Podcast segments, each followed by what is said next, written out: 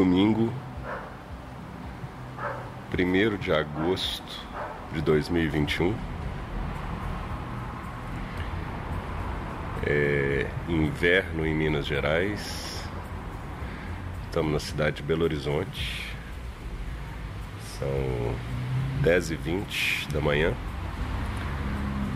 Temos um céu típico céu de inverno brasileiro, azul de cabo a rabo, sem nenhuma nuvem. Ontem à noite tivemos uma noite clara, muito boa para observação de estrelas. Né? As noites de inverno nos agraciam com esse céu limpo. E ontem a gente pôde ver aí toda toda a face de inverno né, da abóbora celeste. Tá bem bonito. Estamos com Saturno e Júpiter no início da noite, bem grandes e visíveis. E, e com a constelação de Escorpião no início da noite, né, regendo aí no zênite do inverno brasileiro, em oposição a Órion, que ocupa a mesma posição no verão. Foi uma noite bem bonita. Bom, é, nós vamos sair aqui para um passo lento no bairro Carlos Prates. Como o bairro é, uma, é a primeira vez que aparece aqui, vou dar só uma descrição breve. Né, um bairro de Belo Horizonte, um bairro que se localiza entre dois rios, é um rio bem caudaloso e um rio menor, mais importante também. Nós estamos falando aí do Rio Arrudas e do Rio Pratinha, é, que atualmente já são dois rios cobertos por avenidas, né? É, como infelizmente é a realidade nas grandes metrópoles brasileiras ou nas cidades de médio porte, é, as capitais de médio porte, como é Belo Horizonte. É... Mas ser um bairro abraçado por esses dois rios é, confere uma característica bem particular para o Carlos Prates e para o Padre Eustáquio, que é um bairro vizinho, onde a gente deve passar hoje. Né? Muda muito a fauna, a flora, é, os pássaros aqui do bairro né, fazem uma relação gente está escutando essa rolinha aí ao fundo, não sei se vocês estão ouvindo. Alguns cachorros aqui da vizinhança também. Mas, além disso, o Carlos Prates é um, um morro relativamente saliente, assim, na topografia de Belo Horizonte. Então, daqui dá pra gente ver a Serra do Curral, lá no sul da cidade, né? Vendo toda a malha da cidade é, até chegar lá na serra e também dá para mirar a Lagoa da Pampulha lá no norte. É, daqui especialmente não dá para ver a Lagoa da Pampulha, mas se eu subisse no alto dessa mangueira aqui, que está no quintal do meu vizinho, certamente eu conseguiria ter uma visão que alcançaria algum brilho lá da lagoa. Então essa é a nossa posição. Nós estamos aqui como eu disse agora, exatamente no, no cume, né, na parte mais alta aqui desse morro, que é o Carlos Prates. E acima de nós tem essa mangueira linda, é, fazendo companhia aqui para outras árvores frutíferas que tem aqui no nosso quintal e também na vizinha que segue alguns quintais que se comunicam por muros é, por onde uma conversa é acessível e a troca também de hortaliças e frutas também. Então esse é o espírito aqui do Carlos Prates, mas não vou ficar aqui no quintal. Vou sair é, na rua à procura de uma espécie, né? Espaço lento de hoje, é, também pelo fato de estarmos no inverno, vai trabalhar com uma com outro reino, né? Com esse reino maravilhoso das plantas. Nós vamos em busca de uma árvore específica, que é a bisnagueira. Tentar encontrar ela aqui para para compor é, um conjunto de árvores, é, uma diversidade de árvores né, que a gente tem visto aqui no bairro. E, e eu tive uma conversa ontem com, com o nosso apresentador original do Passo Lento e a gente falou da bisnagueira, a qual ele se referiu como Maria Mijona, que é um nome engraçado aí dado para essa árvore, que talvez o ouvinte imaginário já reconheça por esse nome, né? É, é, xixi de gato, Maria Mijona, né? a bisnagueira tem essa, essas denominações por causa de uma pequena cápsula com um líquido dentro, uma água dentro que as pessoas podem até brincar, espremer, jogar umas nas outras. Eu lembro disso na infância. É uma árvore que se encontra muito nas praças. Então essas bisnaguinhas estavam sempre por ali na infância. Então atrás dela que nós vamos. Não, não me lembro de ter visto uma bisnagueira aqui no Carlos Prates. Mas nós vamos à procura dela e vamos dar uma olhada também em como que está a flora de inverno. Né? Nós vamos aproveitar um pouco é, que os pássaros estão de férias, né? curtindo seus invernos por aí, e vamos ficar com as árvores que continuam aqui. É, com alguns poucos pássaros né, que passam férias aqui na cidade. Então vamos lá. É isso aí. Fiz o último checklist aqui. E vamos sair.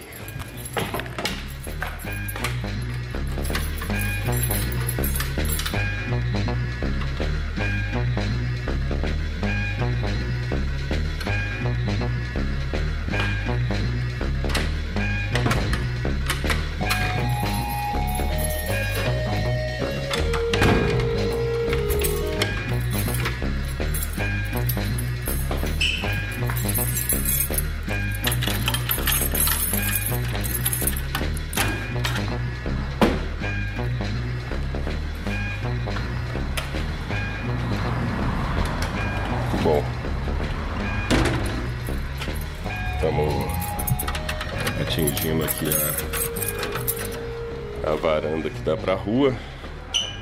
Talvez o som já comece a ficar mais populoso aí para o ouvinte imaginário.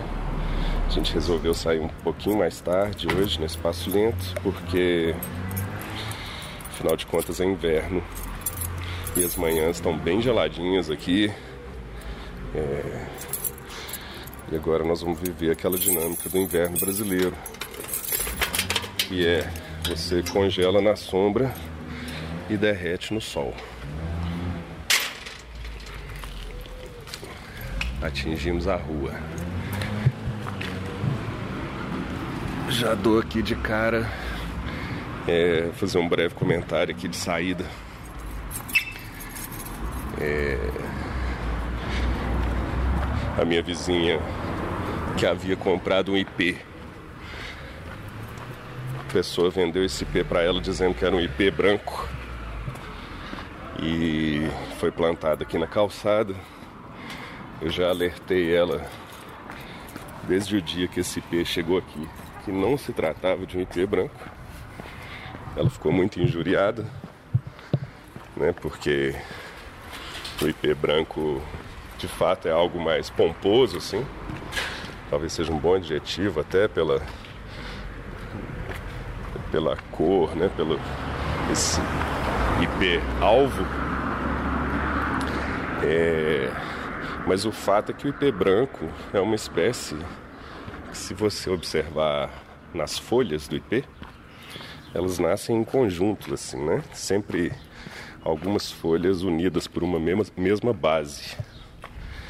E o IP branco, ele tem sempre três folhas unidas por essa mesma base, enquanto os demais IPs têm cinco, sete, né? Tem muito mais folhas unidas. E, e esse IP dela tinha conjuntos de cinco folhas.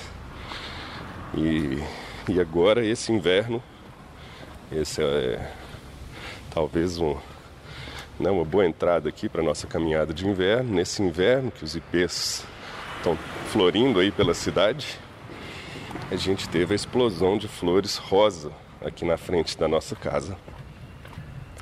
É, eu estou nesse momento descendo a rua Itamarandiba. É, é aqui que a gente começa a nossa caminhada. Mas aí apareceram esses, esses grandes buquês é, que são os ipês rosas para realmente comprovar que ela comprou gato por lebre, né? Você veja, né? Até na venda de IPs eles estão dando o golpe. Não está sobrando nada. Bom, vamos lá. Estamos descendo aqui já ali ao longe. Estou vendo também uma coisa que não pode escapar da gente no inverno, que é uma das árvores mais bonitas de Belo Horizonte no inverno que é o mulungu. Talvez nessa nossa caminhada, por ser 10 e 20 da manhã, a gente vai enfrentar alguns barulhos é, mais assintosos, assim, e talvez atrapalhem a experiência, mas como é domingo, talvez a gente seja feliz. Estou aqui parado debaixo do mulungu percebendo assim que o chão foi pintado de vermelho aqui. Mulungu é essa essa árvore que tem uma folhazinha às vezes até aveludada é, por causa do seu pelo e da rugosidade dela, mas ela é fácil de reconhecer por causa de um cacho de flores vermelhas. Né? A flor do mulungu parece uma Parece uma pimenta malagueta. É como se fosse um, um cacho, um, um cacho de pimentas malaguetas. É muito linda. Ela costuma perder as folhas todas no inverno e ficando exclusivamente vermelha a copa. Essa daqui na rua Itamarandiba tá linda, mas não perdeu as folhas. Tem um par dela logo aqui na esquina que perdeu as folhas mas tem menos flores. Mas essa mais florida é... me lembra até uma tem uma cena é... acho que está no Sagarana Guimarães Rosa que ele fala desses pássaros vermelhos na árvore de mulungu, como se o mulungu levantasse voo dele mesmo, né? um vermelho muito intenso. É... Bom, vamos continuar aqui. Eu vou, na verdade, descer para perto do rio. É... Do rio Pratinha, que corre por baixo da Avenida Pedro II. E é por ali que eu vou começar essa procura é, por uma bisnagueira ou talvez alguma espécie para a qual a gente não está preparado de encontrar aqui no bairro. Já mapeei algumas delas. É, é um bairro rico, assim como vários bairros. É, todo mundo que presta atenção em árvores percebe né, a diversidade da floresta que está aí nas ruas. É... Enfim, nós estamos passando aqui algumas murtas, muito comum, né? Que são esses arbustos pequenininhos. É, que muitas vezes as pessoas esculpem né, com a poda a murta Dá, tem algumas vezes aquelas árvores que viram umas bolinhas, tem umas pessoas que fazem murta de cilindro. É,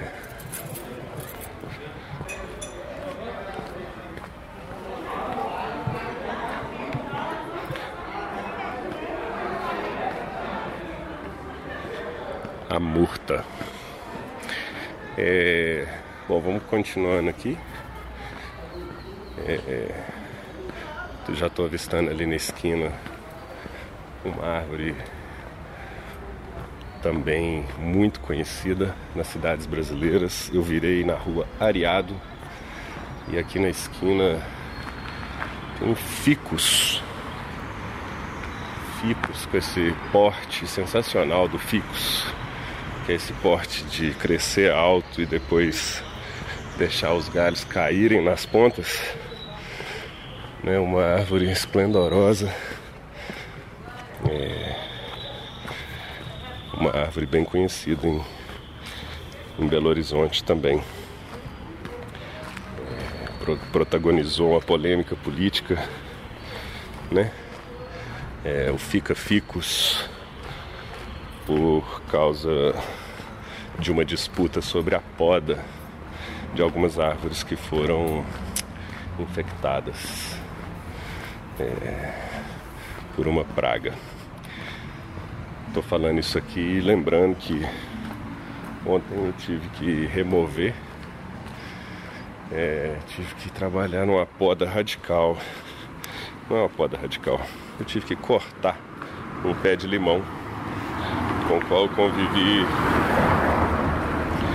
durante anos na minha vida. E esse pé foi acometido por um por dois problemas na realidade. Pelo chuchu da minha vizinha que cresceu, passou pelo caqui dela e e foi se instalar na copa do limoeiro, de forma que o sol não conseguia penetrar mais e, e isso acho que prejudicou bastante. Vários galhos secaram, não conseguiram se reanimar e também um pequeno pulgãozinho branco que dá no tronco. Quem convive com limoeiro deve conhecer. É, que vai se alastrando. Nós tentamos alguns remédios aí, mas eu acho que principalmente pelo pelo fechamento da copa dela. Esse limoeiro, depois de um ano aí de batalha, teve que ser podado ontem, teve que ser arrancado ontem. Não arranquei na raiz porque já tinha uma guia nova de caule. Então espero que as próximas gerações possam. É, se bem que daqui a uns 5 anos esse caule já vai estar dando de mal nós daremos notícia aqui. Eu estou dizendo isso porque essas árvores vão se tornando umas companhias, né? A gente sente a perda delas. É, a gente acaba aprendendo muito sobre as estações, sobre os bichos, sobre as estratégias evolutivas né, de cada vegetal. Fora a beleza, o prazer da companhia, né? A sombra e a fruta, a flor, enfim, todas essas benesses. É, para não dizer as ainda mais importantes, né, do ponto de vista dos biomas, da farmacêutica, da medicina, da religião e tudo no qual as plantas tocam. Bom, estou caminhando aqui, a gente chegou, vocês podem perceber pelo barulho, na avenida principal, onde eu comentei que o rio corre por baixo, a Avenida Pedro II. Ela tem um corredor central formado basicamente por paineiras e ipês. É, alguns resedás também. Estou aqui percebendo um resedar ali no meio de duas, mas a convivência normal aqui é da paineira com o IP rosa. Então você pode imaginar que nesse momento ela está formando um corredor cor-de-rosa é, que vai se estender aí quase que pela Pedro II inteira.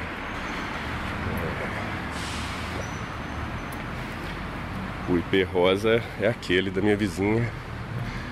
A paineira essa planta incrível também.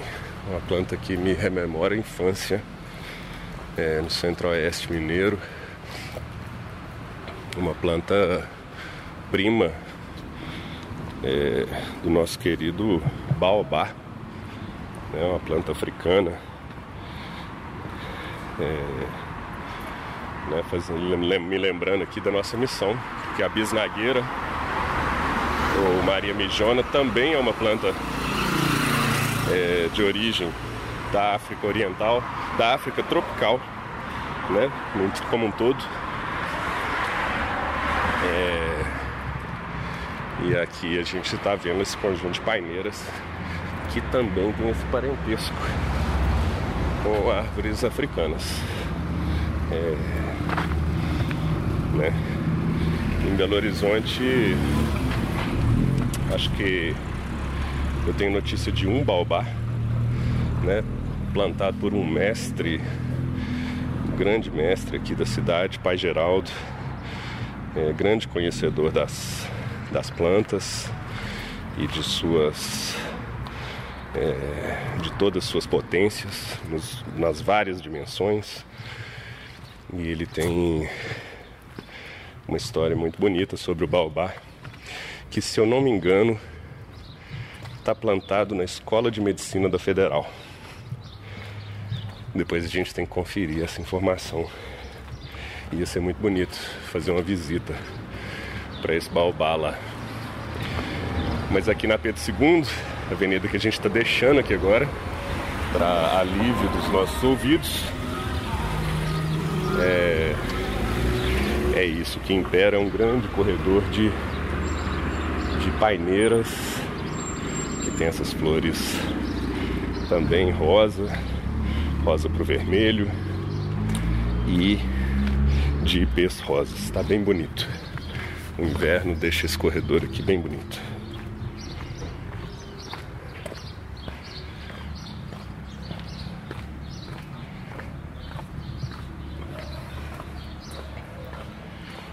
Subimos um pouco aqui da beirada do rio. Estamos né? é, aqui numa rua paralela. Você já vê a qualidade de som melhorando bastante. É... Mas estamos, estamos indo no sentido oeste. É... Eu tô vendo essa, essa rua aqui engraçado, está bem frutífera. Você tem uma uma pitanga plantada aqui de um lado e um romã logo do outro. É, temos algumas murtas também. É, nós vamos continuar subindo aqui da margem do rio que não é rio, mas, né? Assim, é rio, mas está subterrâneo. Isso acontece por toda Belo Horizonte, né? Porque nós estamos num sistema, um complexo aquífero muito importante e muitas, a grande maioria desses rios estão encobertos por ruas e avenidas atualmente. Aqui a gente vê mais uma é uma espécie muito popular, não só em Belo Horizonte, é, como no Brasil inteiro. Aliás, é, uma coisa interessante é essa, que as cidades brasileiras têm uma identidade do ponto de vista arbóreo muito forte por causa de um programa de reflorestamento. Inclusive Minas Gerais participou ativamente da da construção né, desses planos de reflorestamento de cidades, de forma que nós temos um grupo aí que vai poder ser observado aqui e certamente vai poder ser observado na sua vizinhança também. É... Você tem um grupo aí de mais ou menos, vamos pensar em 100 árvores é... que, que vão ocupar grande parte das cidades do, no território brasileiro. É claro que você tem as exceções e as maravilhas e, as, e os empréstimos da vegetação é, nativa mais próxima de cada lugar, mas nós temos uma cobertura aí bem parecida. Você vai poder, à medida que perceber é, cada árvore, encontrar ela em várias cidades. Mas eu ia dizendo aqui, e nós estamos passando debaixo delas agora, das patas de vaca ou unha de vaca. Não sei se o ouvinte imaginário conhece essa espécie. É, é o terror dos passeios, deixa cair muita folha. O inverno é isso, né? Você vê que acontece a mesma coisa com o ipê também, que perde as folhas. A pata de vaca também é muita folha que cai. Mas ela é bem bonita também, especialmente essas brancas da flor branca. Eu acho ela incrível. E quando ela fica peladinha assim, é, toda florida, ela causa um impacto ainda maior, se assemelhando um pouco aos conhecidos ipês brancos, que são aí a beleza mais é, unânime, né, desse grupo das flores brancas. Mas a pata de vaca, vaca ou unha de vaca branca também é um espetáculo.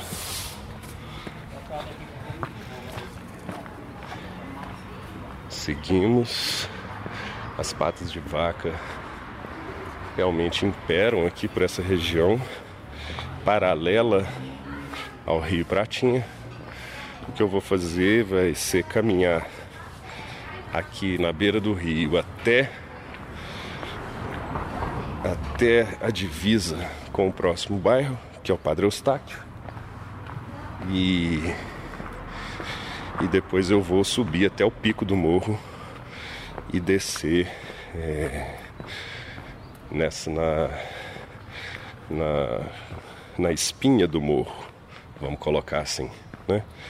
A espinha do morro, no caso atualmente aqui, é a Rua Padre Eustáquio, que vem lá do encontro do Rio Arrudas com a Pedro II, ali no viaduto Dona Helena Greco. E, e sobe o bairro inteiro como se fosse uma coluna dorsal. Aqui na esquina tem uma escova de garrafa muito bonita. É uma planta que está muito na rua de Belo Horizonte também e tem uma, tem uma flor parecendo um escovão. É, escova de garrafa, sabe aquela escovinha que entra dentro da boca da garrafa? o formato dessa planta, da flor dela, se assemelha muito a essa escova. Só que ela é vermelhinha, né? É, ela tem esses pelinhos é, que se dispõem através de um fio central. Os pelinhos vermelhos. Quase morri de susto aqui agora. É. Aqui em Carlos Prates isso acontece muito. Todo mundo que é adepto do passo lento passa por isso. Que é esses cachorros que te pegam em plena observação de alguma coisa. É, fazendo seu coração sair pela boca. Mas vamos seguindo. É... Olá. Bom dia. Carlos Prates é um bairro que ainda é, que concentra uma população idosa, não só uma população de pessoas, mas população de árvores também e de casas é, antigas. Ainda é um bairro de casas, é um, é um bairro que está fora da contorno, né? Quem quem mora em Belo Horizonte sabe que essa expressão fora do contorno marca uma outra outra cidade é, porque a contorno dentro dela estão os bairros mais modernos vamos dizer e o comércio mais forte e vizinhanças mais abastadas, é, em convivência com o centro, que é o ponto vélico, né, que é o centro desse caos urbano. Então aqui nós estamos numa região pouco mais é, que vai nos lembrar em alguns momentos de uma paisagem mais interiorana de Minas. Apesar de isso estar mudando de forma relativamente acelerada, e que agora tem essa confluência de carros para provar isso.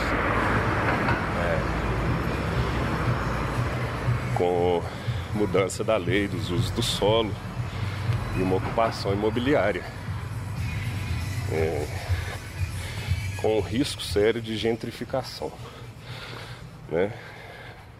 Por ser um bairro, até por ser fora da contorno, mas vizinho da contorno, é, é um bairro que é bem propenso à verticalização, que pode trazer consequências drásticas para essa vida, especialmente essa que a gente está observando, da fauna e da Flórida.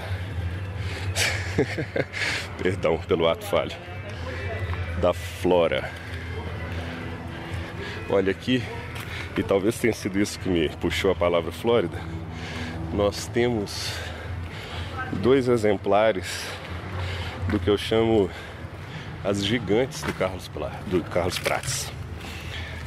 São duas palmeiras imperiais. É... Elas são realmente assim um destaque da flora local, porque elas são do tamanho de um edifício de cinco ou seis andares, eu diria. É, é realmente e as duas têm o mesmo tamanho. Eu, eu, diria que aqui em Belo Horizonte a gente poderia equiparar a suntuosidade desses dois exemplares aqui apenas com as palmeiras imperiais da Praça da Liberdade. Elas são. É, o, o mais incrível é que elas estão na varanda da frente de uma casa.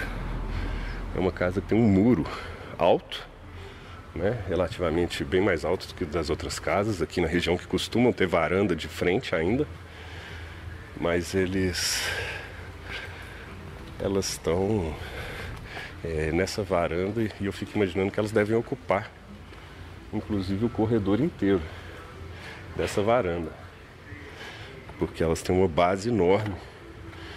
É, e são simplesmente maravilhosas. Estão com as folhas lindas, é, parecem ser bem cuidadas dentro dessa casa. Elas são aí, isso que eu comentei, é, uma das gigantes do Carlos Prates, que são basicamente umas cinco ou seis do meu conhecimento. Né? Não sei se nós vamos.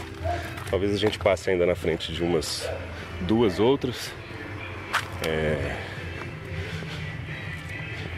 E eu vou mencionar quando passar. Então tá aí a primeira gigante, a palmeira imperial. Árvore sensacional. Ah, e a vinculação com a Flórida talvez também é porque é uma espécie é, bem caribenha. Né? A palmeira imperial também ao norte da América do Sul, né? regiões de Colômbia, Venezuela. Uma planta sensacional. Agora aqui a gente fez a curva e encontrou com uma espécie é, um pouco mais difícil de encontrar em Belo Horizonte.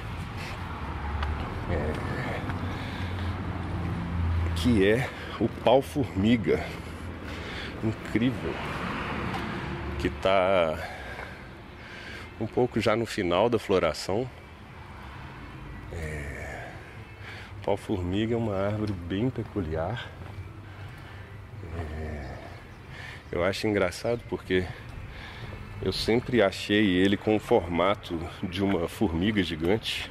Né? Eu acho que o nome me sugeria observar isso. Mas em realidade ele tem esse nome porque ele de fato é algumas colônias de formiga são instaladas dentro desse pau. Aqui agora, por exemplo, eu consigo ver um grande buraco no centro do pau formiga. Um buraco um buraco negro assim, profundo, que obviamente eu não vou colocar a mão, mas que está aqui é, convidativo.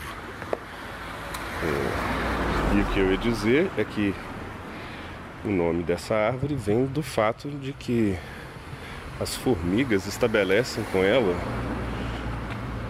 uma relação de mutualismo. É, que a gente não consegue identificar nem a extensão é, dessa forma de colaboração que essas duas espécies oferecem uma para outra. Uma do reino vegetal e uma do reino animal. Mas a verdade é essa, que o pau-formiga é habitado e de fato recebe e oferece é, uma espécie de simbiose né, com, com as formigas que o habitam. Ele tem essas flores vermelhas em forma de cacho também.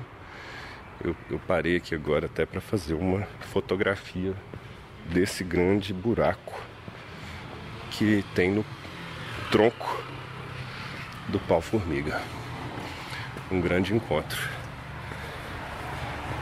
Bom, a gente agora subiu depois de uma certa falta de ar, a gente conseguiu subir o morro todo, lá do Rio, lá da Avenida Pedro II até aqui o Cucuruto.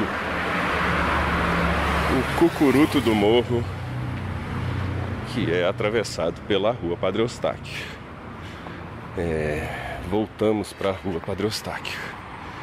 Qualquer uma dessas ruas né, que saem da Padre Eustáquio é, subindo para o sul, nos levam aqui ao alto do morro.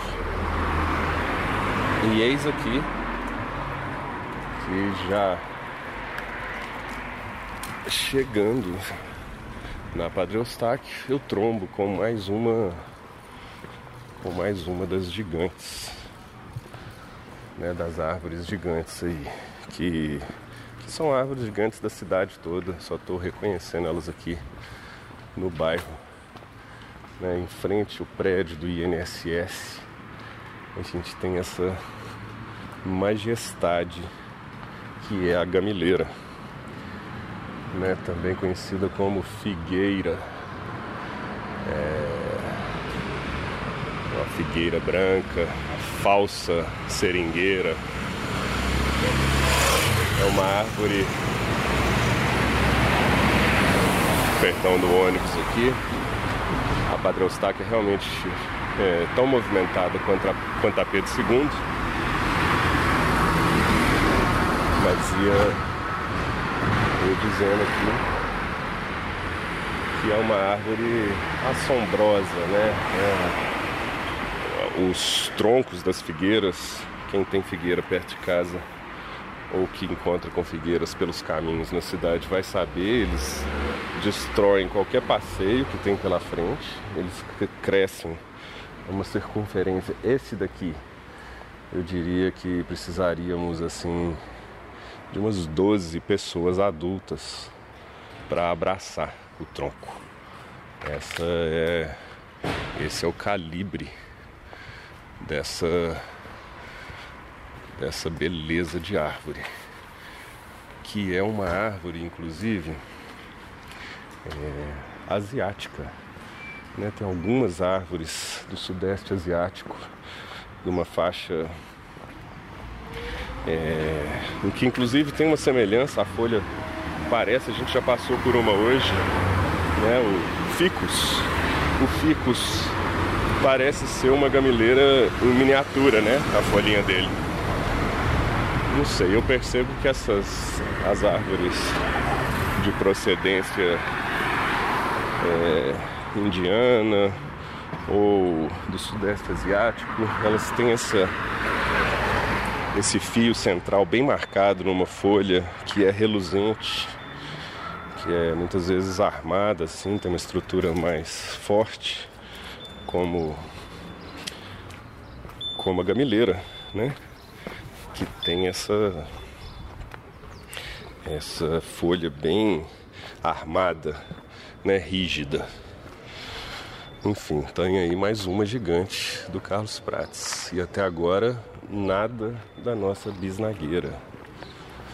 Nada da nossa bisnagueira. Aqui na minha frente agora, né, descendo a Padre Eustáquio contra os carros vindo do INSS, uma espécie de todos nós, ao qual todos nós devemos muito, que é o pau Brasil. Todos nós devemos não. Eles é que devem para nós. Né? Temos aqui um pau-brasil, e é um pau-brasil verdadeiro, que vai distinguir do pau-brasil falso. É a presença de espinhos no tronco. Né? Olha, um carcará incrível. É... Acabou de passar um carcará, que são personagens típicos do inverno aqui no Carlos Prates. Eu acho que por a gente estar aqui no alto do morro, os carcarás eles procuram é... Tá bom dia. Tô joia. Os carcarás é, vêm fazer ninhos. Eu sei disso porque eu estava dizendo da mangueira do meu vizinho, que inclusive configura entre umas gigantes do bairro, porque é uma figueira, é uma mangueira é, que está no quintal dele mas que talvez seja tão grande quanto essa gameleira que a gente acabou de ver aqui. É... E no centro dessa mangueira, uma paisagem distópica, sobe uma antena de celular, é... com a qual já tive diversas desavenças. Estou percebendo aqui agora que o vento está vindo de encontro ao microfone aqui na Eustáquio talvez esteja prejudicando um pouco, mas eu já estou fazendo uma, uma leve deslocamento aqui para uma rua para, paralela, onde eu acho que a gente vai conseguir ficar um pouco mais protegido. Mas eu ia dizendo que essa antena de celular, a gente não sabe como que uma legislação permite que esteja instalada sobre as nossas cabeças, sobre os nossos pés na cidade. É, mas o fato é que depois de muitas desavenças com essa torre, eu acabei criando alguma afetividade. Vejo que até isso é possível, né? Com esses metais é, industriais, tecnológicos. Eu acabei criando alguma afetividade porque nos últimos invernos, posso dizer aí, talvez nos últimos sete anos, eu diria, ou até mais, talvez 10 anos, um casal de carcará vem nos invernos e faz um, um ninho em cima dessa, né, dessa antena. É, é incrível, eu adoro acompanhar o processo deles ali, a chegada deles com esse, com esse berro, esse berro que eu imagino que para os outros bichos devem ser assustador do carcará. Para mim é um berro inaugural do inverno, mas para os outros bichinhos, coitados, o pega-pinto, né, como ele é conhecido em alguns lugares, é, deve ser o terror escutar esse brado do carcará. É...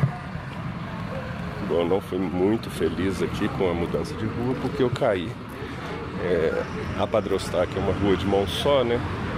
Então ela tem que contar com a Rio Pomba e a Três Pontas para fazer o sentido contrário do trânsito. Então, agora sim eu acho que eu saí aqui das duas artérias principais que percorrem a medula espinhar, o espinhaço do morro do Carlos Prates. É... E de novo aqui eu sou recebido por umas unhas de vaca, da branca inclusive, da que eu disse que eu curto mais. É... E é fato que o carcará ele está circulando aqui. É, nesse céu de inverno, provavelmente tentando né, caçar um pintinho por aí para levar para os seus filhotinhos igualmente barulhentos. Por falar em barulhentos, essa mangueira, é, que é a mangueira do meu vizinho, que fica de frente para um pé de carambola que eu tenho, é, concentrou nessa semana, né, semana final de julho. Vou ficar com esse registro em mente. Uma quantidade inacreditável de periquitos do encontro amarelo. É, nós chegamos a ter uns dias onde até escutar as coisas estava sendo difícil. Tamanha algazarra que fazem os periquitos do encontro amarelo quando se instalam numa mangueira desse porte. Até porque eles são uma das aves mais de gangue que nós temos né? Quem quem conhece, né, esses bandos de periquito do encontro amarelo, tem eles perto de casa, sabe que é ensurdecedor a atividade que eles fazem ali. É, é incrível porque você pode, você tenta focalizar a árvore para achar, você escuta um barulho fortíssimo. É... Inclusive é bem provável que na hora que a gente estiver chegando em casa, voltando para casa, esse essa gangue vai estar tá lá fazendo sua tradicional domingueira, né? Tem acontecido aí na última semana, semana e meia. É... E é uma coisa incrível, assim. É de entrar nos ossos o barulho fenomenal que esses bichos produzem. Quem for vizinho de mangueiras grandes sabe muito bem o que eu tô falando. É... Olha, eu avistei uma árvore aqui agora. É... Nós vamos ter que chegar um pouco mais perto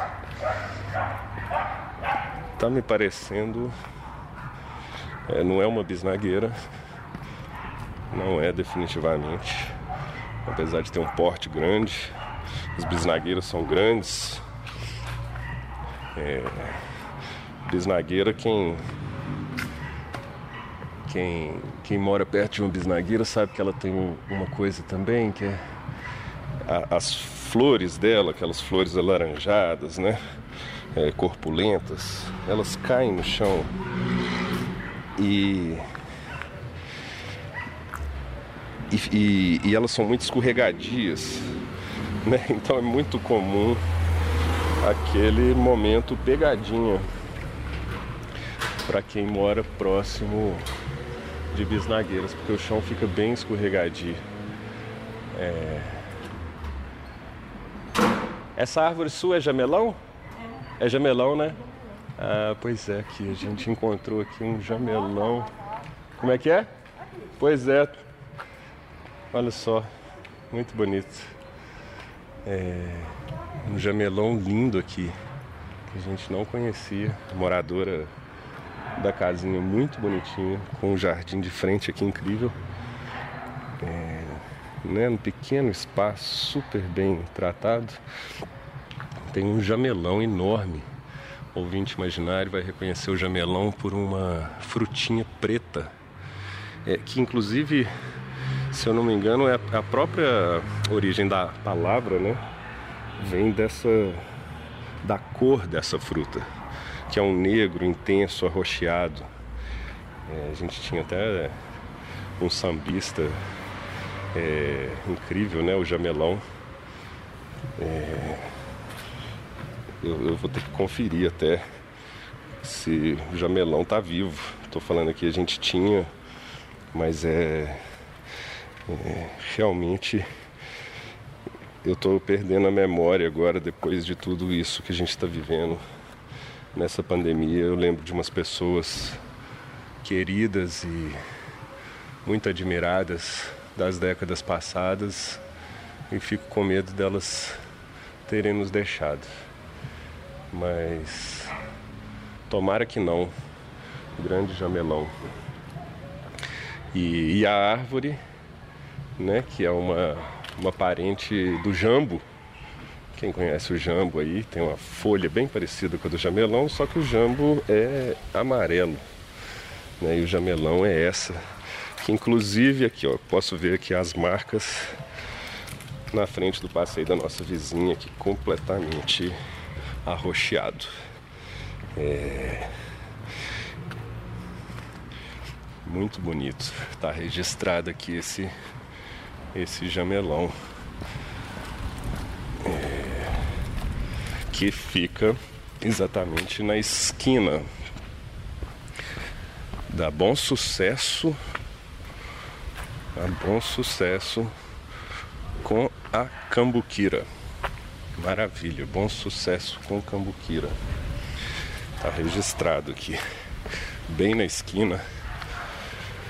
E aí eu já pego a Cambuquira com sua sequência de murtas alguns moradores na rua. Gente, a moça está carregando uma sacola e caiu um cacau de dentro da sacola. Olá, bom dia. Beleza? O que eu achei bem raro é, é uma sacola de sacolão e caiu um cacau lá de dentro. Inclusive, é, eu acho que a gente vai terminar nossa caminhada lá na praça principal é, do Carlos Prates, pracinha São Francisco de Chagas. Tem numa esquina nós temos uma casa que tem um cacaueiro sensacional e que está abundante em cacau. É... Eu fiquei impressionado porque eu já moro aqui no bairro há muitos anos e nunca tinha percebido esse cacaueiro. Eu fiquei paralisado quando eu encontrei com ele ali na esquina da pracinha São Francisco de Chagas. É... O cacau. O cacau, assim, a gente teria que fazer um, um passo lento todo de reflexão só sobre o cacau, né? É. Isso aí, os, todas as pessoas que têm alguma intimidade com a história guardada nas árvores, a história com H maiúsculo, também guardada nas árvores, sabe que o cacau é uma coisa central na história da América do Sul. É, enfim. Posso estar entrando em algum debate botânico aqui, mas acredito que é, podemos dizer que é um fruto originário da Amazônia e que inclusive os mexicanos, né, os astecas, é, que fizeram larga utilização do cacau, que era considerado um, uma preciosidade de fato. É, dizem que eles o trouxeram da região amazônica e até a Bahia, que virou né, um grande polo de plantação de cacau. Dizem que foi um, um francês, se eu não me engano, algum imigrante ou um italiano, mas acho que um francês que levou, né, que fez os primeiros plantios de cacau. Disso que virou um motor político, né, porque o cacau está relacionado não só com a história com H maiúsculo, como com a política com H maiúsculo, com P maiúsculo, no caso. É é isso. Enfim, a gente poderia viajar longamente com o cacau. Não é à toa que ele se guarda como uma das gírias para denominar dinheiro, né? Cadê o cacau? Cadê nosso cacau? Enfim, estamos seguindo aqui, ainda na Cambuquira, e agora eu tô, quero ir até a outra ponta do bairro, né? Eu tô indo aqui no, no contrasentido da Rua Padre Eustáquio. É... Já visto aqui na frente uma planta, não chega a ser uma árvore não, uma uma planta é comum, aqui em Belo Horizonte pelo menos é comum, ela é chamada alpina. Elas estão bem floridas. Eu acho que o nome faz jus ao florimento no inverno. Elas têm uma cara. É, um, uma espécie de um candelabro assim, vermelho. Tem as folhas bem grandes. E é uma dessas plantas ornamentais que está nas ruas brasileiras também.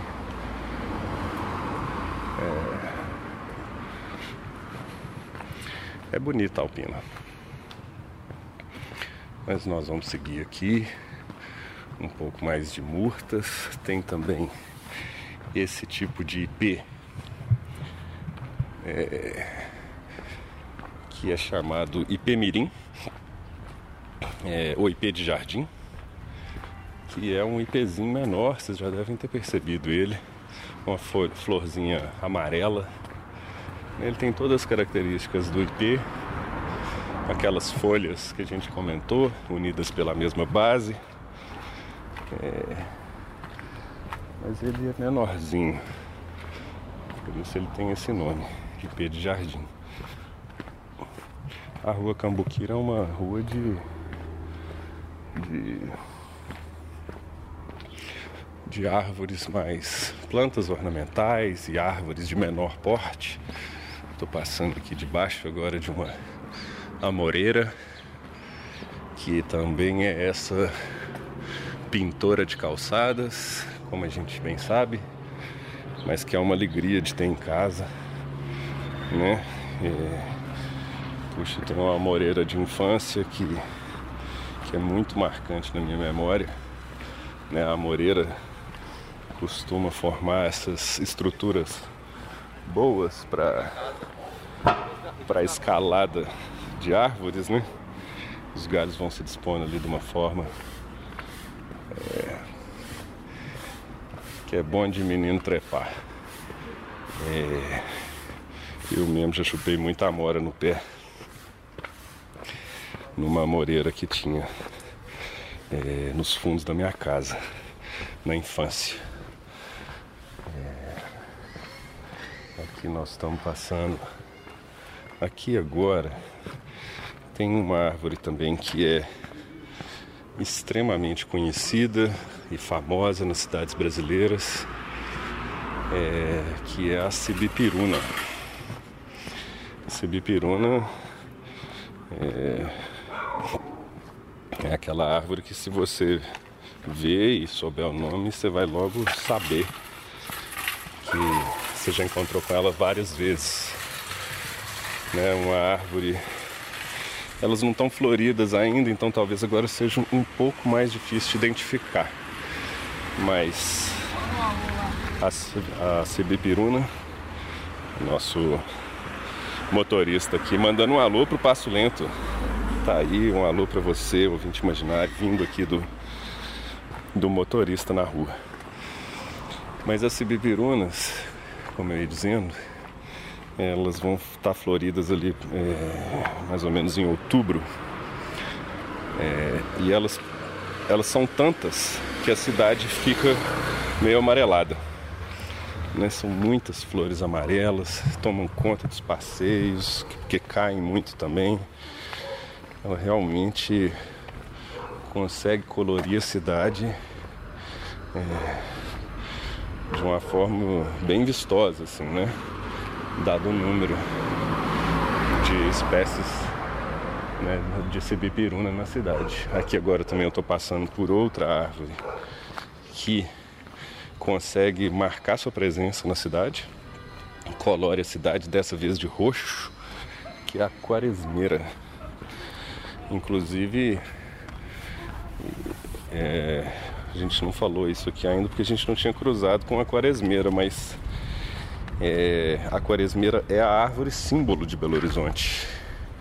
Né? Ela é a árvore é, que tomamos por ser engraçado, né? porque Belo Horizonte, com essa tradição é, complexa da religiosidade mineira, que se associa a um certo tradicionalismo e conservadorismo na política, que esteve presente em momentos desastrosos da, da história nacional, é engraçado que a gente tenha adotado uma árvore que faça alusão a uma passagem bíblica, né, a quaresmeira, que flore ali por volta realmente da quaresma.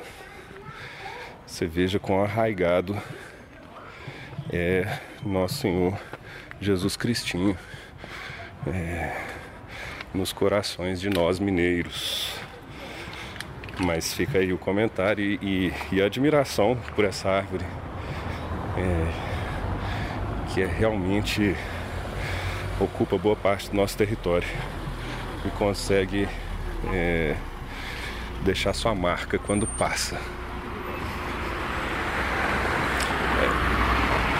Aliás, é, sempre que a gente fala da Quaresmeira, a gente acaba lembrando de uma prima dela, é, muitas vezes confundida com ela, que é, para quem conhece a Quaresmeira, ela, essa árvore da qual eu estou falando, ela tem as mesmas características das folhas, as folhas são bem parecidas. Nós vamos lembrar aqui para os ouvintes imaginários que se tem uma característica na qual você deve prestar atenção para conhecer cada vez mais as árvores, é, essas características estão nas folhas. Né? É ali que cada, cada árvore mostra de forma mais clara quem ela é. A flor, obviamente, mas a gente sabe que a gente nem sempre pode contar com a flor da árvore né? Porque elas têm as florações em épocas diferentes e às vezes você cruza com a árvore e não e não vai ter a sorte, né, de topar com a floração. Então as folhas ficam aí como como distintivo, um fator distintivo de cada planta. Por isso, aos poucos, como tudo que envolve a natureza, você começa a prestar atenção é, de folha em folha, que aos poucos você vai perceber que você vai começar a notar os parentescos e as procedências de cada árvore. Bom, eu tô aqui agora é, descendo a Pedro Eustáquio. Se eu descer a Pedro Eustáquio completamente, eu vou terminar na Pedro II, no fluxo aqui contra os carros. E eu poderia virar à direita ali em, em direção ao Riarrudas. Mas o que eu vou fazer é eu vou começar a passar para a margem, para a face sul do morro no qual está localizado Carlos Prates, que é a parte mais próxima do Rio Arrudas. É... E eu vou caminhar é... até bem próximo do Rio Arrudas e depois subir por essa face sul do morro. Temos aí nossos amiguinhos, sempre fazendo sua participação especial no passo lento. Estamos aqui passando por uma coleção de palmeiras entremeadas com unhas de vaca. Aqui, à medida que a gente vai caminhando, a gente já vai ali um bico de papagaio super bonito todo vermelho. É... Aqui o ouvinte já pode começar a ter uma, uma breve noção assim, né, dos, dos nomes que mais se repetem. É, aqui estou passando uma árvorezinha de murta novamente. É, eu creio que à medida das caminhadas e à medida que o ouvinte também for fazendo suas próprias caminhadas, ele vai perceber um pouco é, características mais marcantes assim da floresta urbana, dos lugares onde ele convive, onde ele vive. Ali agora na esquina. A gente começa já a ver alguns bares, botiquinhos se abrindo aqui no Carlos Praça. A gente tem essa essa pérola, essa pérola da vida boêmia, que é o Botequim sem nome, né? Aquele ali da esquina é o Botequim da Dona Maria e do Sou João, Maria e João, veja você. É... Não tem nome, não tem placa. É... E ainda tem uma espécie pré-histórica de pendurada na parede que para muitos de nós, aqui amigos do Passo Lento, é considerado um traço distintivo do boteco que é boteco, que é o telefone público. Esse objeto que é um fóssil, né, da nossa é, geração um, um elemento central aí do antropoceno, para aqueles que o quiserem. Mas enfim, para a gente também tem um certo romantismo, porque os, esses botiquins guardavam sempre um telefone público dentro, né? Com aquela plaquinha de se apoiar para discar, né? Aquele as fichas que eram vendidas no bar, enfim, tem aí toda uma história também mas eu vou passar um pouco longe, porque mesmo de máscara a gente não quer, nesse momento de reta é, intermediária para esperamos final da pandemia, a gente não quer cruzar aglomerações. É, muito bem. Mas eu tô com saudade da Dona Maria do seu João. É... e de beber uma cervejinha naquela calçada ali. Desde que, que é um botequim tradicional, bem familiar também, aqui do bairro. Bom, agora a gente está se aproximando mais aqui do, da parte baixa do morro. Né, o Carlos Prates por ter essa abundância aquífera aqui no passado, na época de colonização da cidade.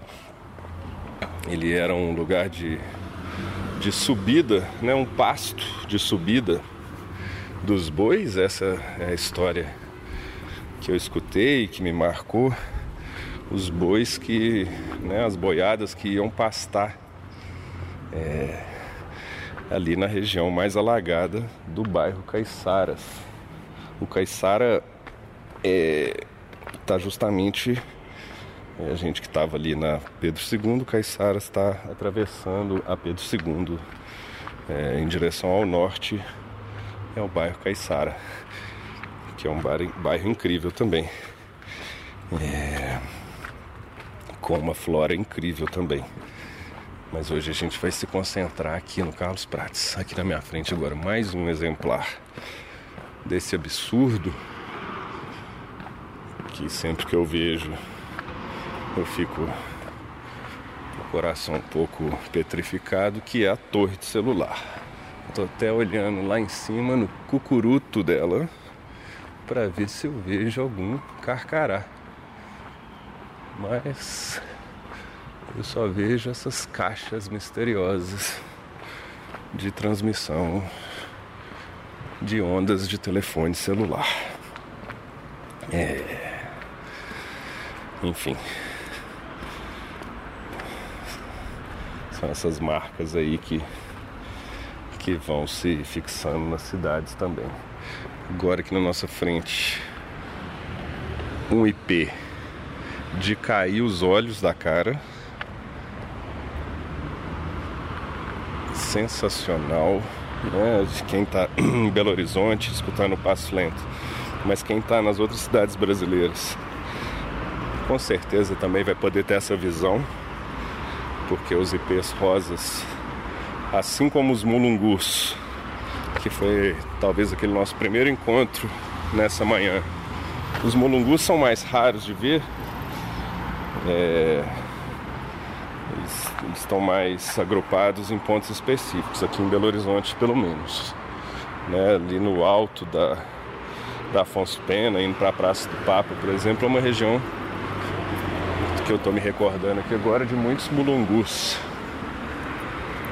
É, o mulungu, que é a, a, polinização do mulungu é feita por um, um amigo nosso aqui do Passo Lento nosso apresentador original é um, um especialista, assim, é, que é o Beija-Flor, né? grande responsável e Beija-Flor e as abelhas, principalmente responsáveis pela polinização do mulungu, que é, como já dissemos, uma espécie brasileira.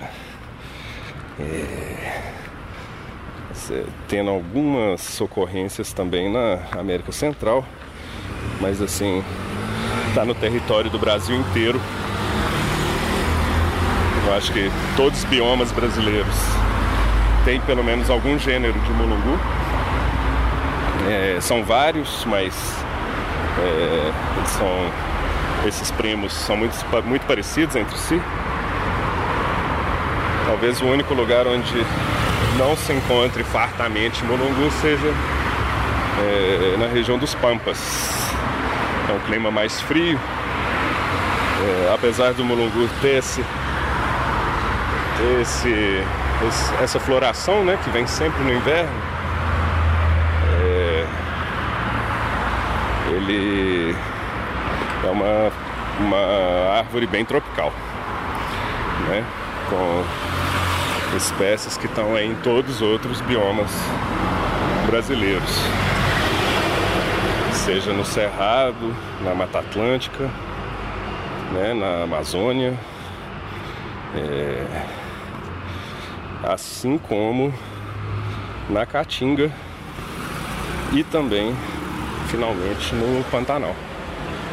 Podemos encontrar espécies diferentes do mulungu em todos esses biomas, cada um riquíssimo. E o mulungu é uma, uma das árvores né, que marca esse nosso, é, como nós dissemos, aqui de novo um carcará. Não sei se vocês escutaram o grito dele, mas dessas árvores que marcam as florestas urbanas, né? Como dissemos, com um pequeno leque aí de um pequeno, né, do ponto de vista botânico, vamos dizer aí com 100 espécies, a gente acaba reconhecendo é, a maioria das árvores nas cidades brasileiras. Né, eu digo do nível botânico porque se você imaginar que num bioma como a Amazônia, por exemplo, a gente pode encontrar é, por volta de 3 mil espécies diferentes de árvores. É, então você imagina aí, já passa a ser um universo onde apenas os nossos amigos é, cientistas né, que dedicam a vida para estudar um assunto. E talvez por isso nós confiamos neles para nos darem informações mais específicas sobre qualquer assunto, como nós vivemos agora, né, esse disparate nacional contra a ciência, na insistência de alguns delírios de informação que não são produzidos, né, é, pelas pessoas que dedicam sua vida seus estudos para isso. Então, num ambiente desse, né, como a floresta amazônica, realmente é, eu já tive na floresta amazônica e, e é impossível marcar referências. Né? É realmente um labirinto sem paredes, porque as, as espécies são muito diversas entre si. É, o máximo que você vai conseguir ter de referência a localização de uma da, das gigantes amazônicas, né? É, que diga-se de passagem, são muito mais gigantes do que as nossas queridas gigantes aqui do Carlos Prates. Né, eu tô falando aí para ficar em um exemplo da Samaúma ou da Sumaúma. É, também conhecida como Escada do Céu. Acho que só esse esse nome fala pelo que eu estou tentando dizer quando eu digo gigante amazônica.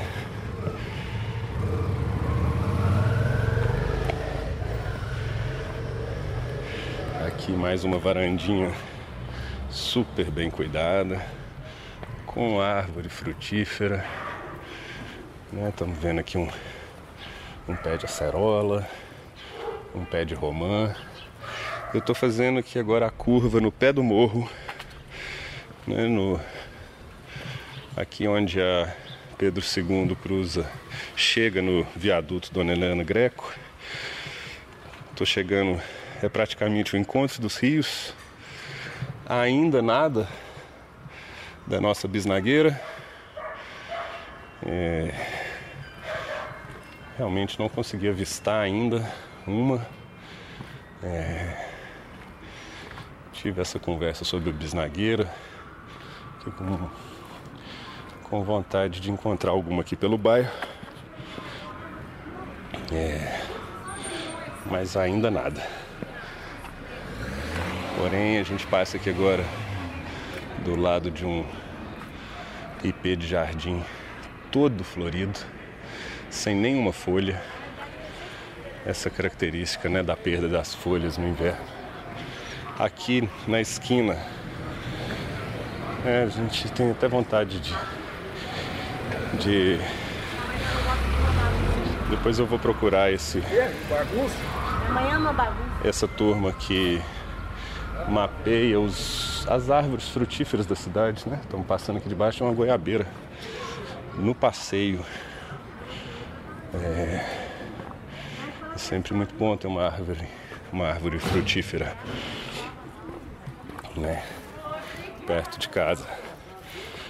É, não só pelas delícias, mas pela turma de passarinhos que são atraídas. Olha aqui, agora eu dei de cara com uma acerola enquanto eu fazia esse comentário, uma acerola de rua, exatamente ao lado de uma jabuticabeira de rua.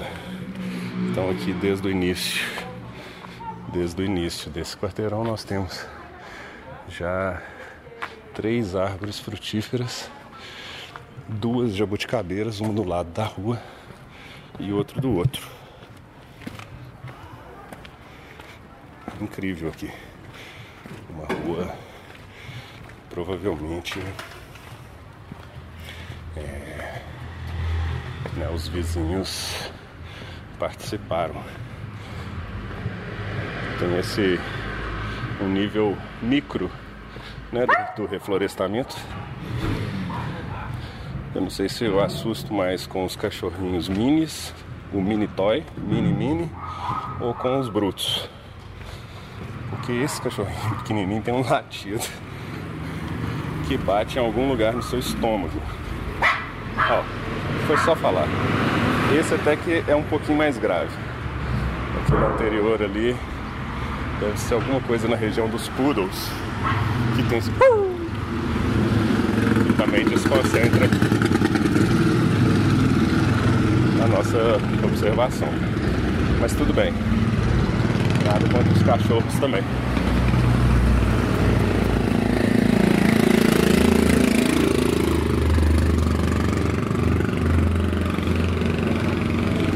Aqui na subida a gente voltou para Padre Eustáquio. Talvez você já tenha reparado. Padre Eustáquio ela concentra a passagem de inúmeras linhas de ônibus. É um bairro de conexão, vamos dizer assim, um bairro que conecta o centro da sua cidade, o centro da nossa cidade, a as regiões mais periféricas. É, nós estamos aqui na, na saída para contagem.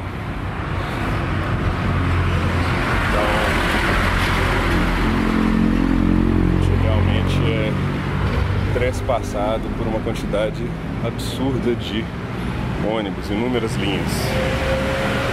O que eu não posso reclamar, uma vez que eu sou usuário de transporte público. É, já há muitos anos que eu não uso essa outra peça ícone. É, dos nossos, enfim, né, uma peça um pouco mais antiga, mas que está no hall da no pódio do antropoceno aí. São os carros e suas máquinas de poluírem o ar. Mas tudo bem também. Nós não estamos aqui querendo criar polêmica exatamente porque sabemos da utilidade mas gostaríamos e lutamos para isso, para que o transporte público nos ofereça cada vez mais é, de forma igualitária a efetividade desse tipo de serviço, que é se transportar pela cidade. Bom, estamos aqui agora voltando. É, do sentido que a gente estava descendo, nós vamos passar pelo, pelo Sesc, que é também um serviço é, que não é exatamente é do sistema S, né? Que é para toda a classe trabalhadora. É, e que nós estamos esperando ansiosamente a reabertura para ver se a gente consegue nadar nas piscinas aqui do nosso querido Sesc. Porque não está dando mais o permanecimento na no ostracismo físico que a pandemia trouxe para muita gente. Nós aqui vamos, pelo menos, é, nos remediando, né? Com nossas caminhadas.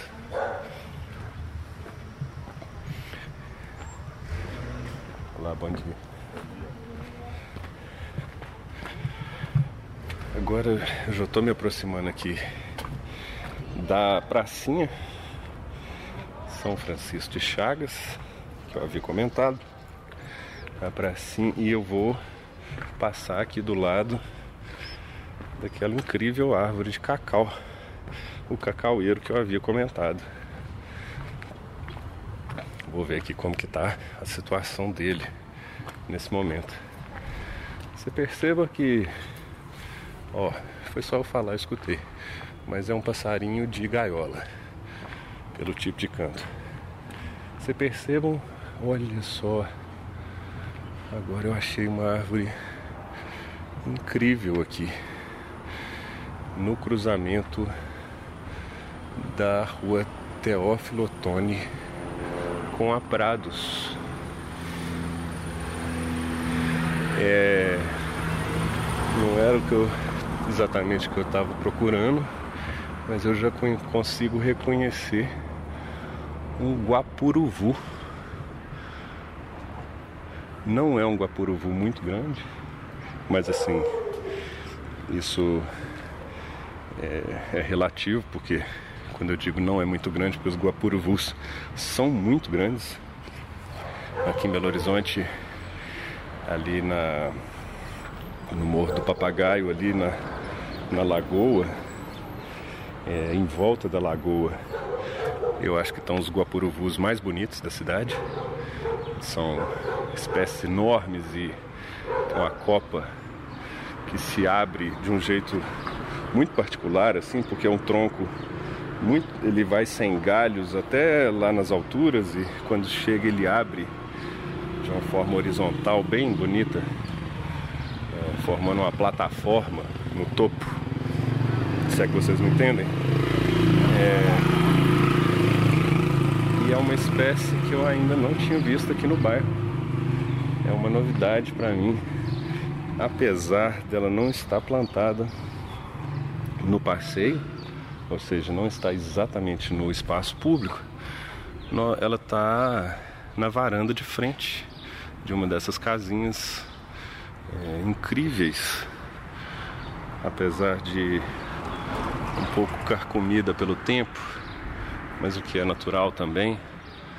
É, ela está na varanda de frente. Né? É, acho que a varanda de frente é uma coisa que já tinha comentado aqui ela acaba sendo um, um espaço de transição assim muito interessante, né, do espaço público para as casas.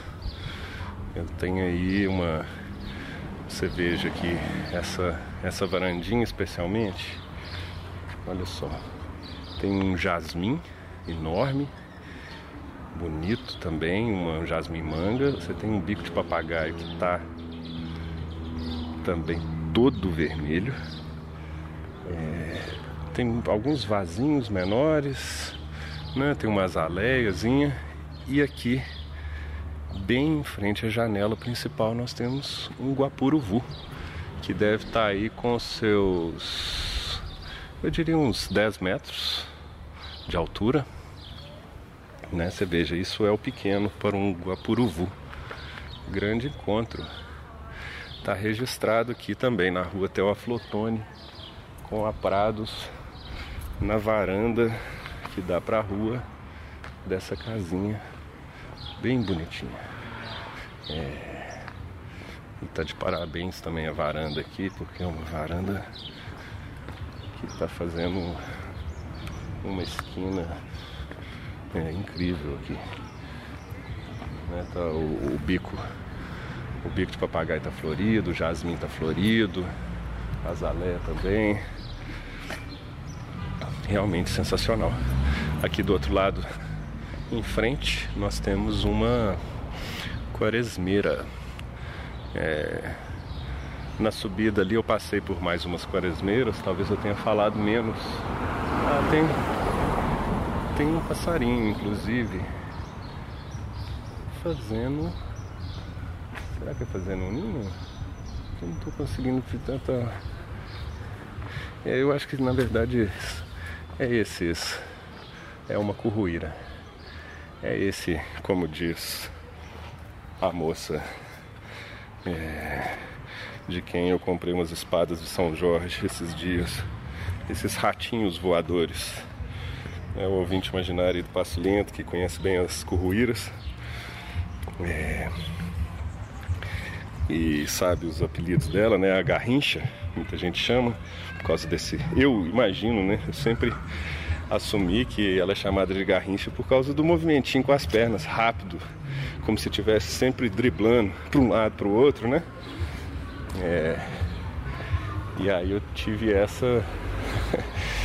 é, nossa querida a Cláudia, que é uma florista aqui do bairro, que estava usando essa denominação para as curruíras, que são os ratinhos voadores. Eu achei um tanto injusto, porque eu, tenho muita estima e eu acho as, as curruíras bem afetuosas, assim, né? No, né, nesse jeito delas de, de ficar com esses micro pulinhos, mas eu consigo entender que realmente ela tem alguma semelhança com um ratinho, especialmente se a gente pensar num ratinho filhote. É, depois o ouvinte imaginário vai dizer. Eu tô aqui agora em frente ao pé de cacau, é o cacaueiro que eu falei e estou aqui é, realmente aqui impressionado porque os frutos não foram colhidos e eles secaram na, na planta de forma que eles estão escuros e de pendurados ali. Eu não sei, sinceramente, eu não entendo muito da forma de tratamentos que o cacau precisa. Né? Eu sei que tem todo um processo que não é, é não é simples, né? não é uma, é uma planta que precisa passar por alguns processos, especialmente para chegar na, na fabricação até do chocolate. Mas eu não sei se é possível secá-lo assim no pé mesmo, né? Depois nós vamos pesquisar isso aí. Mas o fato é que os frutos estão todos secos e estão no pé ainda. Há pouco tempo eu passei aqui, ela, ela estava é, delirante, é, psicodélica, né, com os frutos variando aí entre o, o amarelo e o vermelho escuro. É, foi uma descoberta incrível. E aí agora nós chegamos aqui na praça. É, a pracinha São Francisco Chagas, que apesar de ser inverno, ela está muito bem tratada. Né? Uma praça que foi tratada aí nos últimos anos pelo nosso amigo Sidney, grande Sidney, jardineiro aqui da praça. Vou ter que mandar um abraço pro Sidney, porque é uma dessas companhias incríveis que acumula muito aprendizado com as árvores. E enfim, o Sidney já me passou muita coisa. É, muitas formas de observação, né? muitas formas de ver coisas que normalmente não ficam tão claras assim numa primeira observação para as plantas. E que à medida que você vai descobrindo, vai transformando sua relação. Aqui na esquina a gente tem. Estou entrando na praça. Essa praça guarda aquela que para mim é de fato a principal árvore do bairro. E é estranho dizer isso porque ela, ela está entre as gigantes, né? Ela é, eu vou apresentá-la como uma das gigantes do bairro mas ela não é ao que me consta, uma árvore tão antiga aqui da região. Ela de fato encontrou um lugar de crescimento é, que eu imagino que deve ter sido próximo do ideal, porque ela conseguiu se tornar uma árvore sensacional aqui. Ela está ela tá no centro da pracinha São Francisco de Chagas e é uma paineira. A gente já até cruzou, a gente falou das paineiras, né, que formam o corredor da Pedro II, mas elas não, nem se aproximam, né, do tamanho que é essa paineira aqui da Praça Central, no alto do morro, bem realmente no cume do Carlos Praça. Acima dela aqui só a torre da igreja, né? É, igreja essa que dada a nossa posição, pode ser vista é, da região da região sul Belo Horizontina, praticamente de qualquer lugar que você conseguir subir em um prédio, você consegue ver essa igrejinha que apesar de não ser uma igreja tão suntuosa, ela realmente o, o, o campanário dela é, sobe assim no formato de uma torre bem parecida com me lembro do meu pai me dizer isso sempre que meu pai também viveu aqui nesse bairro na infância é, antes de se mudar para o interior e ele sempre falava que ele sempre teve para ele que a torre dessa igreja era um foguete e ela realmente tem uma semelhança engraçada com o foguete. E ela pode ser avistada de muitos lugares em Belo Horizonte, porque ela é essa protuberância no ponto mais alto do morro. Não é à toa que o vento aqui também fica um pouco mais forte. Depois a gente vai ver como que resulta. Mas sobre a paineira, uma coisa que a gente pode observar é que a paina, né, para quem conhece a paineira, ela tem esse fruto que se assemelha até a um fruto de cacau, mas é um pouco mais arredondado, né, menos cilíndrico.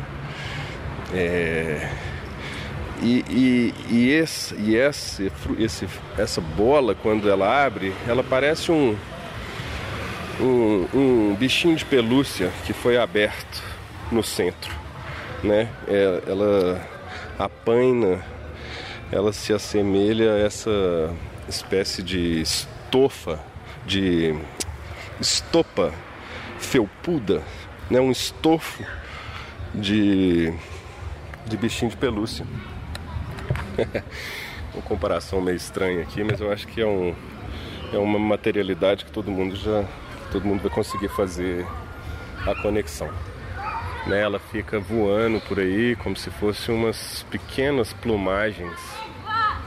É Aqui na praça a gente tem umas três espécies de, de umas três árvores, três paineiras, mas a gente tem essa central colossal que, como eu já disse, vai se configurar entre umas, uma das gigantes aqui do bairro. E para mim é a árvore mais marcante aqui da nossa região né, no alto do morro. Ela está aqui acompanhada de umas aroeiras, né, nós temos uma vegetação bem típica de praça brasileira, aroeira salsão, a buganville, ligustro, estão todos aqui cercando a, a nossa querida e majestosa paineira. Eu vou ver ali com a Carla. Se ela, a Carla é filha da Dona Alzira, é a verdureira aqui da praça. Eu já estava imaginando de passar aqui por perto para para saber. Ela tá, ela tá no meio de uma conversa aqui. Ei, querida, boa tarde. Tá bom? Você está tendo salsão? Salsão não. Não? Ai, não. Não. Obrigado. Vender vende, se dá uma agora, não pega. pois é. Valeu, obrigado. Boa tarde. eu estava planejando de passar aqui. Eu não quis fazer a caminhada carregando uma verdurinha aqui. Eu tô tava querendo comprar um salsão. É, que é esse elemento aí indispensável no nosso querido bolonhesa. E eu até tenho ele plantado na minha horta, mas ele tá bem fininho e pequenininho. Tava querendo ver se, se a Carla tinha um complemento aqui. Mas, enfim, nós vamos aparar tudo que tem lá na horta para seguir essa essa tarde de inverno aí cozinhando um bolonhesa, né? Um bolonhesa que vai nos manter aí ocupados por quatro horas de fogo. Essa maravilha desse prato simples e muito delicioso, né? E para quem costuma cozinhar em casa, muito prático também. É, pelo fato de poder ser congelado em porções e utilizado em diversas receitas diferentes. Bom, aqui agora nós estamos na parte mais alta, é, aqui na parte da praça. A gente vai dar um último contorno aqui, por onde a gente vai poder ver a face sul, como eu havia dito. É, e depois nós vamos começar a voltar para casa porque a fome já começa a apertar. A gente está fazendo um passo lento hoje mais próximo do horário do almoço aí, para poder pegar um calorzinho nesse inverno. É, aqui na esquina, estou é, aqui na rua Valença com a Padre Eustáquio. E tem uma espécie aqui que é uma espécie fabulosa também, está muito no litoral brasileiro, que é a, é a castanheira. É uma árvore assim que quando você está no litoral brasileiro é dos melhores encontros que tem, mas na cidade também é é bem prazeroso porque é uma árvore dona de uma sombra muito aconchegante, né? Uma sombra densa Agora no inverno não faz tanta diferença, mas é, todo mundo sabe como que as coisas ficam no verão. E encontrar uma castanheira, também chamada é, de amendoeira, né? encontrar uma amendoeira é, numa caminhada de verão é sempre, é sempre um deleite.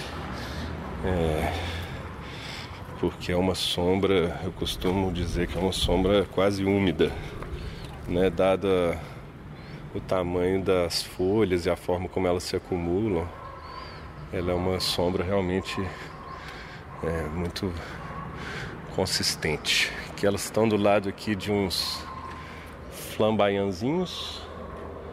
Para aqueles que conhecem o flamboyant, essa espécie também muito comum. É, muito comum. Passou um sabiá aqui mas eu nem consegui ver.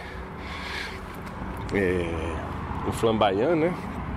Que a gente ia falando, é uma espécie maior, Uma espécie. A gente não viu nenhum flamboyant aqui hoje. Aliás, é uma outra espécie pela qual tenho que procurar. É, aqui no bairro, no momento eu não estou lembrando se, se eu já vi por aqui. Mas ela só está me fazendo lembrar é, porque eu estou aqui na frente de dois flamboyanzinhos, né, que são essas árvores de flores. Ela pode ser tanto laranja. Aqui nós temos três espécies, duas laranjas e uma amarela. Estão é, super floridas, né? então estão aí no nosso hall de, de árvores com floração agora no inverno. Estão bem vistosas, estão do lado de uma cibipiruna, que como eu já disse, não estão ainda floridas, vão aparecer aí é, mais no meio da primavera e elas estão exatamente em frente a um edifício chamado Cibipiruna. A logomarca do edifício Cibipiruna é muito engraçado, porque ela tem duas folhas, né? Um edifício que traz uma logomarca aqui na sua fachada, ela tem duas folhas que não são folhas de Cibipiruna. Então aí nós tivemos, né? um problema de associação aqui que o designer fez do nome com a imagem. Mas tudo bem, a logomarca está errada, mas em frente ao prédio nós temos de fato uma cibipiruna. Não sei se foi percebida é, pelo designer, mas certamente foi percebida pelos moradores. Ela está aqui na porta da frente e, obviamente, é o que dá o nome ao edifício. Bom, agora eu já estou me aproximando do caminho de volta. Né? A gente fez aqui um. Tá fazendo, já estou entrando aqui na rota de retorno. As folhas da castanheira ou amendoeira, como queiram, estão bem espalhadas aqui no passeio. É, ela é uma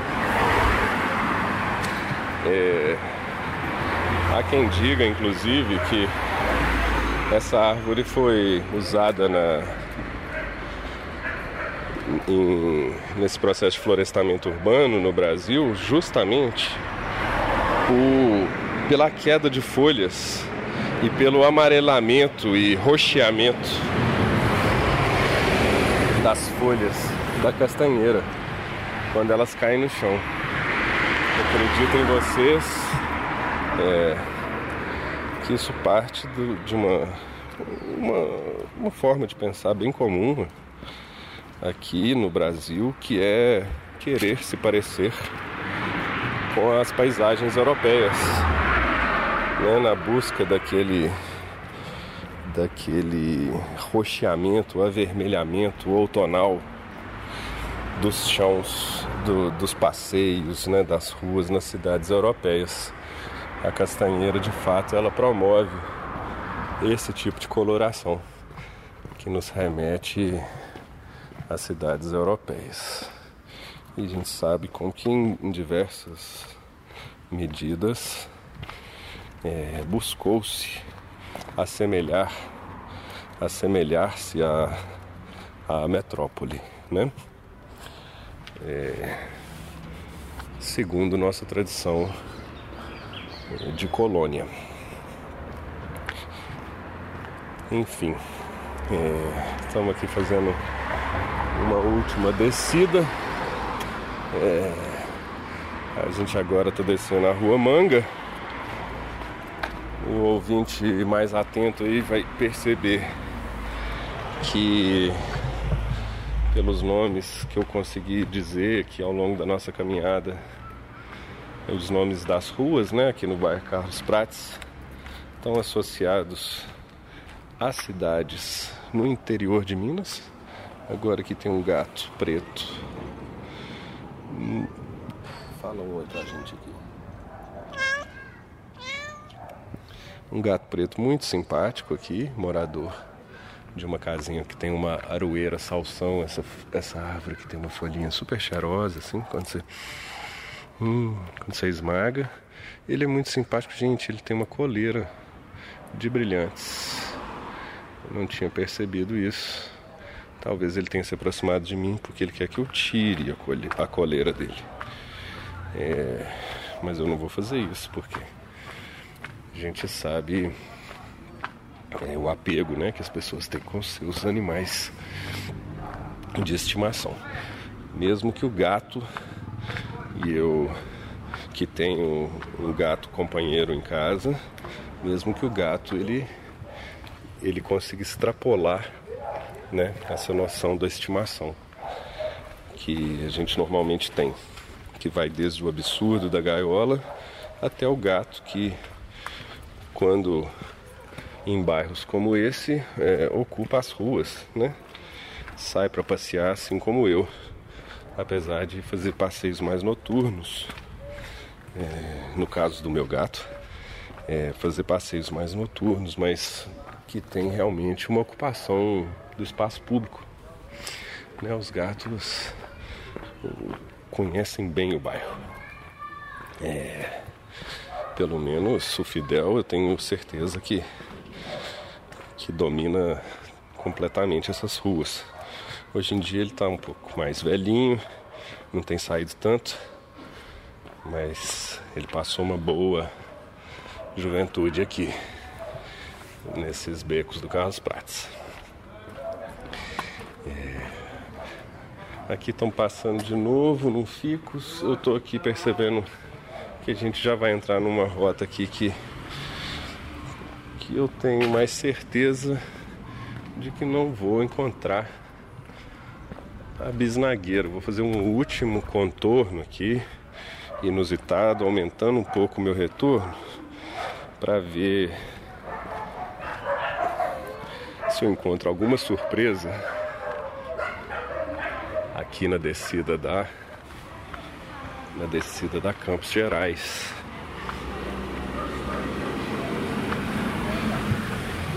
Vamos para uma derradeira tentativa é, de, de avistar alguma nova espécie que, que convive aqui com a gente. Ali tem uns. Nós temos uns ipês de jardim. Temos aqui outras duas palmeiras, né? Uma espécie menor, não é aquela não é aquela palmeira imperial. Palmeira conhecida como rabo de peixe, essa aqui. Talvez o ouvinte já consiga fazer associação só de escutar é, rabo de peixe, porque elas realmente as folhas dela se assemelham a umas barbatanas. São, tem uma textura parecida com, com a estrutura de, de espinhos ali da, do rabo do peixe. E o engraçado é que e, a, e as árvores sempre têm essas coisas. Quando a gente vai desdobrando, a gente vai percebendo que além dela se assemelhar muito né, com, com o rabo de peixe, é, os galhos da palmeira é, eles podem ser cortados na base e é, talhados para ser usados como vara de pescar. Imagine você, onde que é, até onde vai uma semelhança, né? Ela, ela proporciona um instrumento de pesca e guarda na sua imagem a imagem do bicho que vai ser pescado. É incrível. A gente desceu aqui é uma essa ruazinha mais árida, né? É uma ruazinha é rua Passos. Ela tá aqui bem abaixo de da nossa do nosso ponto de origem. Daqui a pouco eu já vou cruzar e subir a rua Itamarandiba, que é a nossa rua de saída. A Itamarandiba, que do tupi significa pedras pequenas que rolam juntas, né? Então também conhecido como The Little Rolling Stones, Itamarandiba. Daqui de onde a gente está, é, é possível avistar é, o Caiçara, porque, como eu disse, a gente é, agora a gente está na face norte né? Porque a gente deu a volta pela face sul e já atravessou novamente a Padre Eustáquio. A gente está na face norte do morro. E o Caiçara também é um outro morro vizinho. De forma que podemos até avistar as árvores gigantes. É lógico que a gente não vai conseguir reconhecer a essa distância, mas as as árvores gigantes que habitam ali a espinha dorsal do caiçaras. É, realmente aqui, bom, a gente não viu a bisnagueira, é, a gente acabou fazendo um percurso mais errático aqui no final. A gente não viu a bisnagueira, mas mas a gente teve dois encontros incríveis, né, com o jamelão e com o guapuruvu é, que eu vou registrar assim que eu chegar em casa. É, ah, olha só, aqui na esquina a gente já encontrou um hoje, mas eu realmente nunca tinha visto. Nós temos mais um pau-formiga. Eu vou até checar se eu consigo ver um, um buraco tão misterioso quanto aquele que a gente encontrou no primeiro pau-formiga avistado mais cedo na nossa caminhada. Bom, eu não consigo circular o tronco porque ela está dentro de uma varanda de rua, mas daqui da onde eu vejo, eu não vejo buraco. Apesar de ver uma certa protuberância na parte que eu não alcanço, podendo ser a entrada de um buraco. É, a existência das colônias de formiga não estão vinculadas a esse buraco exatamente, elas, elas conseguem fazer isso por outros caminhos. Mas eu achei interessante que quando a gente estava comentando essa forma de mutualismo, eu percebi essa, essa morada que se abria ali para dentro do pau-formiga. Esse daqui também está no final de floração. Floração do pau-formiga, portanto, está mais localizado ali no final do outono, início do inverno. É, é, é isso, bem bonito ele. Vamos deixá-lo aqui, subindo novamente para a base. É... Vamos ver se a gente faz mais uma caminhada em breve. Ou se algum ouvinte imaginário localiza pra gente uma bisnagueira no bairro. Aqui muito animado a galera. Aqui na subida eu fui surpreendido aqui por uma por uma espécie que a gente ainda não tinha se esbarrado, que é uma magnólia. Magnólia. É... Olha, ela tem essa folha um pouco aveludada, bem pontiaguda. Para quem morar em Belo Horizonte, nossa, a faixa de magnólias que eu considero mais expressiva na cidade está na rua Rio de Janeiro que é uma rua muito bonita do centro de Belo Horizonte e super arborizada, é, onde tem uma espécie única, é, até onde eu sei, na cidade, muito curiosa, que deve ter sido importada é, por alguma, algum lugar especializado em árvores ornamentais eu lembro que quando eu me deparei pela primeira vez com ela, eu fiquei alucinado assim com a forma e a disposição dos, das pinhas. Uma árvore chamada pinhão de Madagascar. É, é bem psicodélica. Acho que é a melhor definição.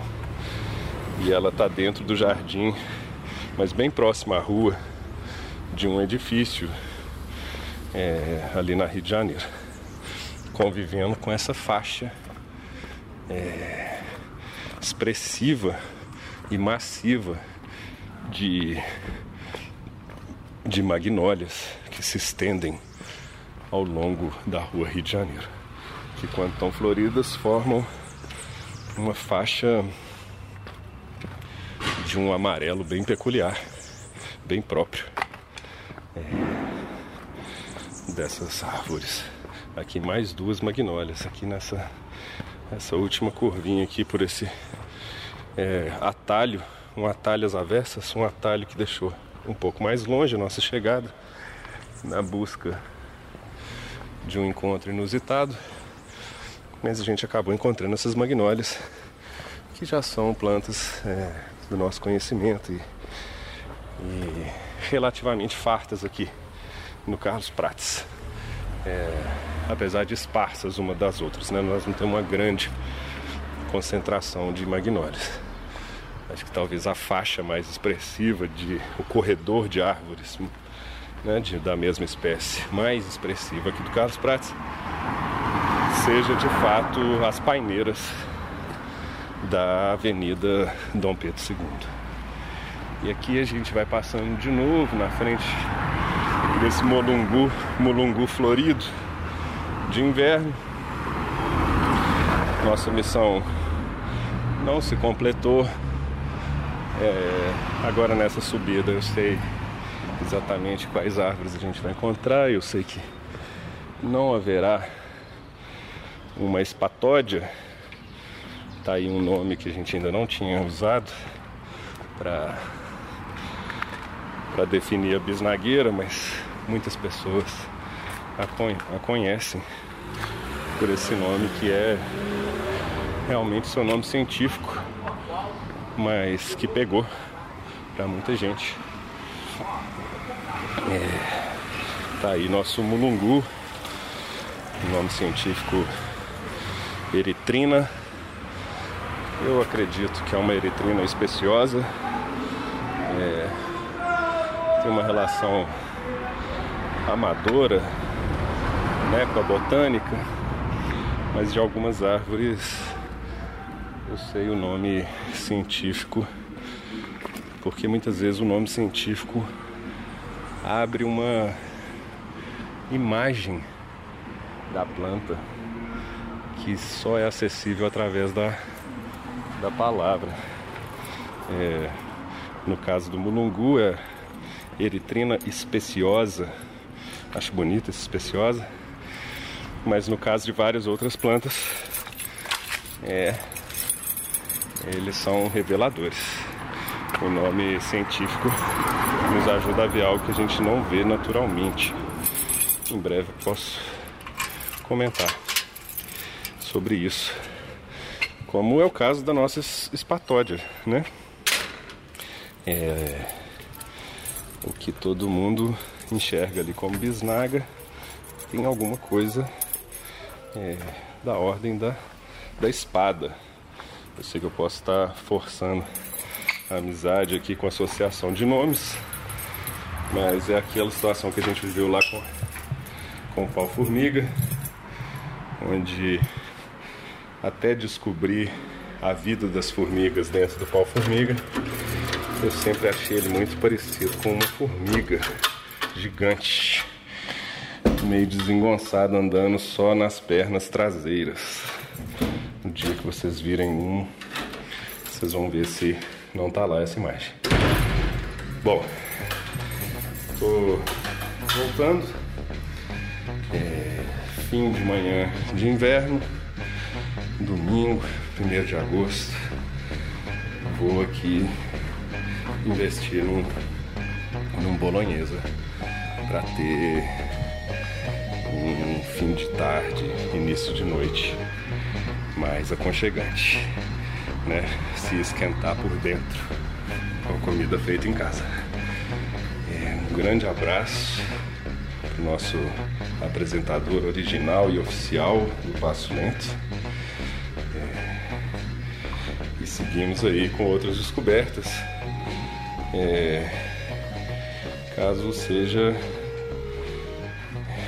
possível, interessante para o ouvinte imaginário que percorre aí com a gente.